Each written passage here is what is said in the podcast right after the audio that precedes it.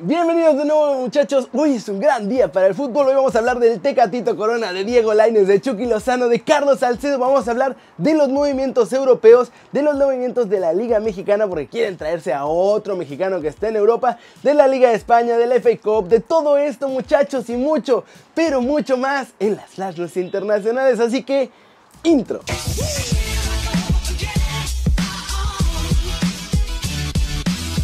Arranquemos con la nota One Fútbol del día y es sobre el turco Mohamed porque contó toda la historia de lo que pasó en ese pleito que tuvo con Jurgen Klopp en la Copa Mundial de Clubes. Esto fue lo que dijo.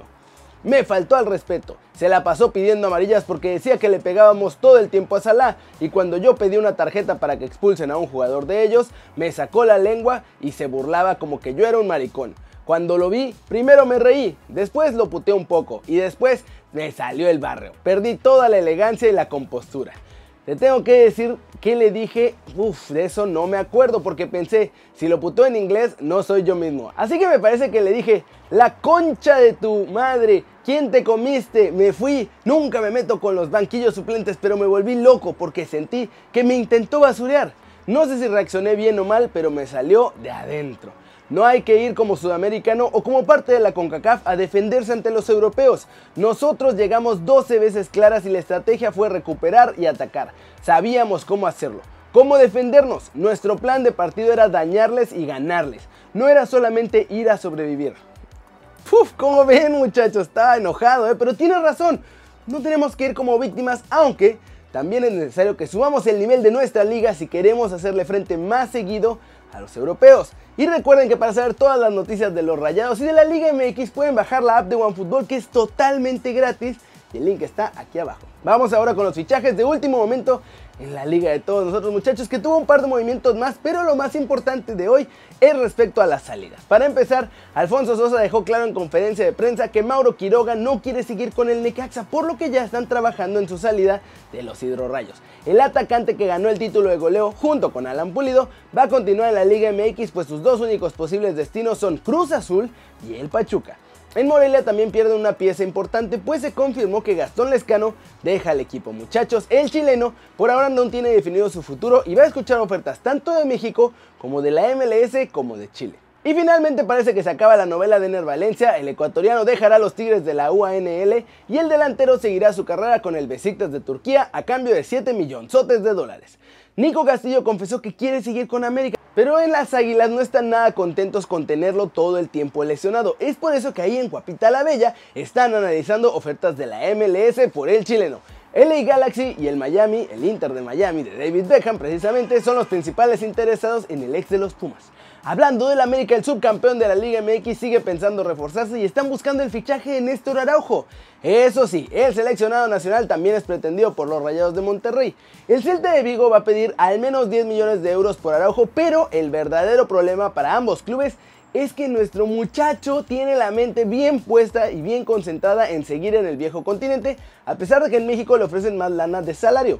¿Cómo la ven muchachos? La verdad yo creo que está bien por Araujo porque lo mejor para su carrera es seguir allá en Europa. Mientras tanto, los clubes mexicanos deberían pensar en sacar mejores jugadores jóvenes y no estarse trayendo a los pocos que están allá en Europa. Y ahora vamos a hablar de Carlos Salcedo porque el Marsella sigue bien interesado en ficharlo y les voy a explicar cómo está la cosa para que se pueda ir a Europa otra vez a tratar de revivir su carrera.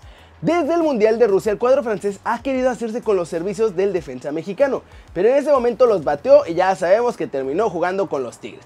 A pesar de esto, los franceses continuaron insistiendo y desde mediados de la apertura 2019 vieron una nueva oportunidad ya que tiene muchos problemas con los norteños. Ahora, el plan inicial del Marsella era que los Tigres les prestaran a Salcedo con opción de compra para el final de esta temporada, pero obviamente los de la Sultana no quieren prestarlo. Si Salcedo sale, es solo como venta definitiva. Los gallos blancos del Querétaro también están interesados, pero el problema es que el precio de su carta ronda los 10 millones de dólares, una cantidad que para los queretanos en este momento es esencialmente imposible. Es por eso que el Marsella tiene el camino libre para llevarse a Salcedo y con eso. Y bueno, Toda la pretemporada Salcedo ha estado separado del equipo. Parece que porque la negociación ya se va a cerrar, no jugó a la pretemporada, no ha ido a los entrenamientos, nada. ¿Cómo la ven muchachos? Yo creo que todavía está tiempo de arreglar su carrera. Salcedo tiene mucho talento y el problema son todas las cosas extra cancha que tiene. Pero en Francia, alejado de todo esto, creo que le va a ir bien. Momento de hablar de nuestros chavos en Europa porque Tecatito volvió a brillar muchachos, Laines volvió a jugar y hasta hay noticias del futuro de Chucky Lozano. Empecemos con el Betis que hoy empató un gol con el Alavés en partido de la Liga de España. Muchachos, en este partido, como es habitual, Andrés Guardado fue titular del cuadro verde y blanco, mientras que Laines hiló su sexto partido consecutivo jugando cuando entró de cambio al minuto 73. Parece, Parece que Mallorca se va a quedar con las ganas de ficharlo, pues ahora sí están cumpliendo eso de darle cada vez más minutos a Laines en el Benito Villamarín. En Italia, Gennaro Gattuso le dio buenas y malas noticias a Chucky, aunque las buenas son mejores. Miren lo que dijo sobre su futuro. Desde la semana pasada he visto muy bien al mexicano. En los últimos dos años ha jugado de extremo. Puede ayudarnos, pero debe mejorar. Le dije que no hiciera 20, 30 disparos y luego se quedara sin gasolina. Solo que haga como lo hizo antes. Por el momento, Callejón está por delante porque ya conoce el campeonato, pero en los últimos 7 días he visto a Lozano con más veneno. Es un jugador que puede aportar muchísimo. Eso sí, tenemos que ponerlo en la posición en la que se sienta más cómodo. Y bueno muchachos, ya para cerrar, Tecatito Corona sigue en estado de gracia con el Porto, donde es la gran figura del equipo. Este domingo el mexicano dio otra asistencia que permitió el 1-0 de Marega. Tecatito se mandó un pase de 40 metros, muchachos, alucinante, como con guante, solamente para que su compañero la desviara tantitito y mandara el balón al fondo de la red. Al final el Porto ganó 2-1 el Tecatito Corona dominó todo el medio campo y con eso muchachos parece que el 2020 arranca bien para nuestros chavos, teniendo minutos, participando, dando asistencias, goles y en el caso de Chucky ya luchando para volver a brillar ahora que Gattuso lo piensa poner en su posición. ¿Creen que le va a ir bien o qué creen que va a pasar con él? Flash News, Latan Ibrahimovic, el nuevo fichaje del Milán, entró este domingo en la lista de convocados del técnico Stefano Pioli y debutaría en el duelo de este lunes contra la Sampdoria en San Siro. Los exámenes complementarios que le realizaron este sábado al colombiano Juan Fernando Quintero salieron totalmente positivos muchachos, el jugador ya se sumó a la pretemporada de River Plate y quedó totalmente descartado que tuviera una arritmia cardíaca.